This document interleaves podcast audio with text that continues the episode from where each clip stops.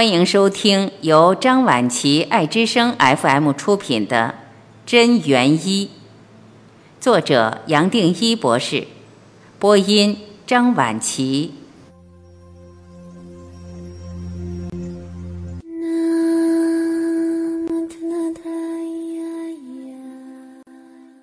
静坐与健康，静坐不仅可以改变一个人的脑波频率。更重要的是让脑波同步共振。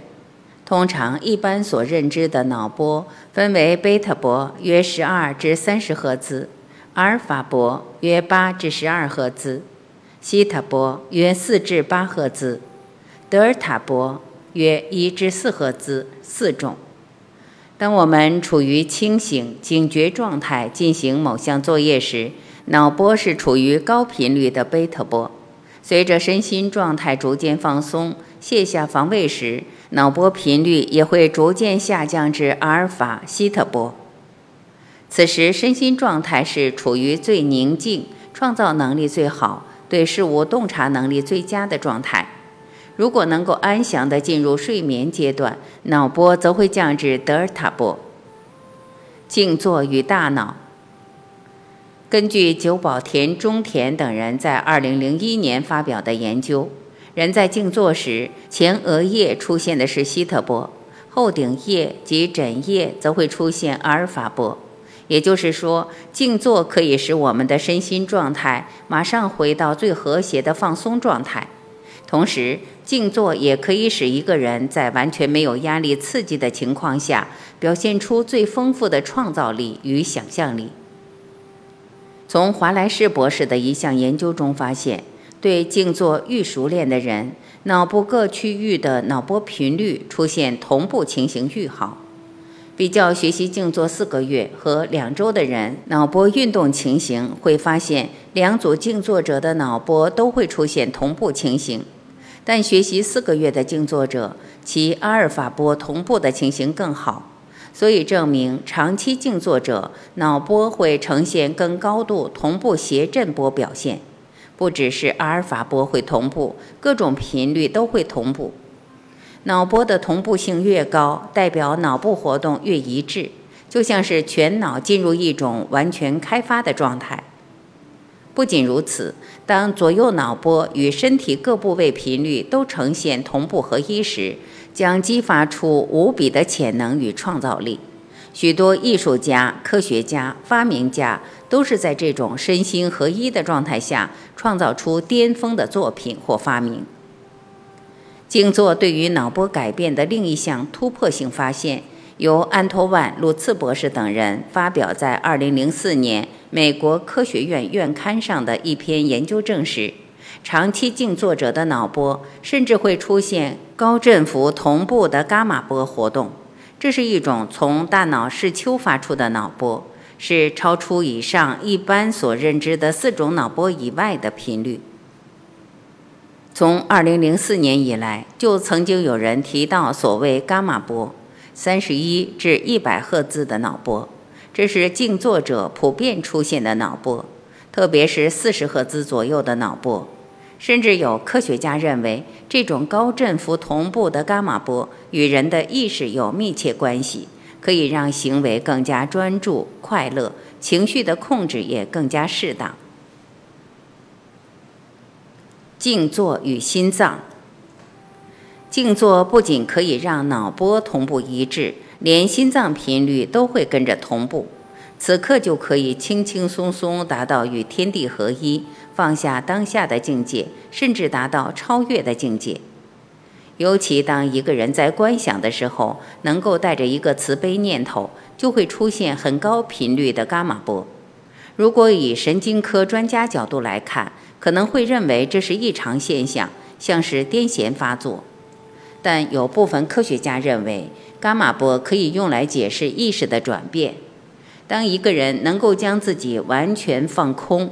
此时能量的消耗可以降到最低，几乎是零。过去被称为零能量理论。此时意识也能够回到起始点，进入无我超脱状态，并把自我降到最低。其实，人的大脑对任何刺激的反应都很有限，也就是说，正常学习情况下，大脑的开发有一定限制。但是，通过静坐，而且是长时间静坐，大脑对各种刺激的反应会增加，而且几乎是全脑都可以被开发。这时候，左右脑会打通，将全脑潜力完全展现出来。这种结果并非无稽之谈。反而可以用许多科学实验来验证。借由核磁共振相片显示，静坐者较非静坐者的大脑前扣带皮质和额叶会出现较明显的血液灌注情形。利用单光子放射电脑断层摄影仪器观察静坐者在静坐时体内放射性物质发射出的光子在大脑内分布的三维空间影像图像。发现静坐时会首先刺激大脑额叶血液循环，促进额叶活动增加，而前脑与思考、规划、自觉、动机、执行有关，尤其刺激大脑的前扣带皮质、中小脑部位与副交感神经提升有关。这些证据完全是用科学方法来证明静坐对大脑的影响。静坐时大脑活动的变化，可见于另一篇。由林茨、莱斯德等人于2003年发表在《人类科学建构主义》杂志上的文章。十六位牧师用祷告方法进入深层冥想过程，再以磁共振扫描观察到这些静坐者大脑各部位陆续被激发。首先是侧额中回活动增加，这是与一个人规划复杂的认知行为、个性。决策、正确执行社会行为能力有关。接着是前扣带皮质反应减缓，表示一个人在意念控制下的行动减少。第三个部位是基底节活动增加，这些脑部区域主要负责动作的协调性。最后是枕上回活性下降，代表此时视觉定位减少。从这个实验可以了解。一个人只要专心念咒语或祷告，就可以刺激大脑海马体周围的活动，让记忆力增加。静坐不仅可以改变大脑的功能，还可以带来结构上的改变。一般来说，大脑退化过程中，大脑皮质会越来越薄，但如果越早开始学习静坐，大脑皮质就可以维持年轻时候的水准。当然。大脑的各项功能也会维持较佳状况。一般人常认为，人的大脑只有在幼年或者青少年阶段才具有被开发的潜力。但通过以上这些科学验证发现，任何年龄只要学习静坐，都将会给大脑带来一些新的提升机会，甚至改变一个人的认知、行为、个性、决策能力。如何学习静坐？虽然静坐能够带来许多身心益处，但是很多朋友总会在刚开始学习静坐时，因为无法专注而气馁或者放弃。为何静坐时难以专注？这是因为我们的脑部有很多固定回路，这些回路都是在我们生长过程中常年累积下来的行为思绪，历经不断的重复而建立出来的神经回路。等于说，每一个回路代表一种习惯习气，无形中随时都在影响我们的作为和思考模式。所以，突然要停止不被影响，几乎很难达到。这是人体正常的生理机转。所以我们必须要建立一个新的神经回路，而不是努力去压抑过去的习惯。开创出来新的习惯，如果经过反复练习，就可成为一种新的回路、新的习气。所以，刚开始练习静坐时，必须先让自己习惯从一个新建立的神经回路口进去，再从这个回路出来。如此就不容易再回到旧有回路，被旧的习气所左右。至于用什么方法来建立新的回路呢？可以先守住某些觉受相关的方法，例如数呼吸、持咒或是观想等都可以，端看个人喜好或习惯。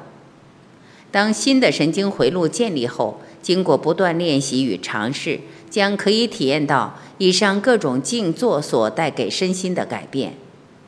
从各种层面来解释，静坐的确可以为人体带来许多不可思议的改变，但这些都需要实际体验。当然，每个人因生活习性、兴趣、文化背景等不同，也会影响到个人对静坐的接受或适应。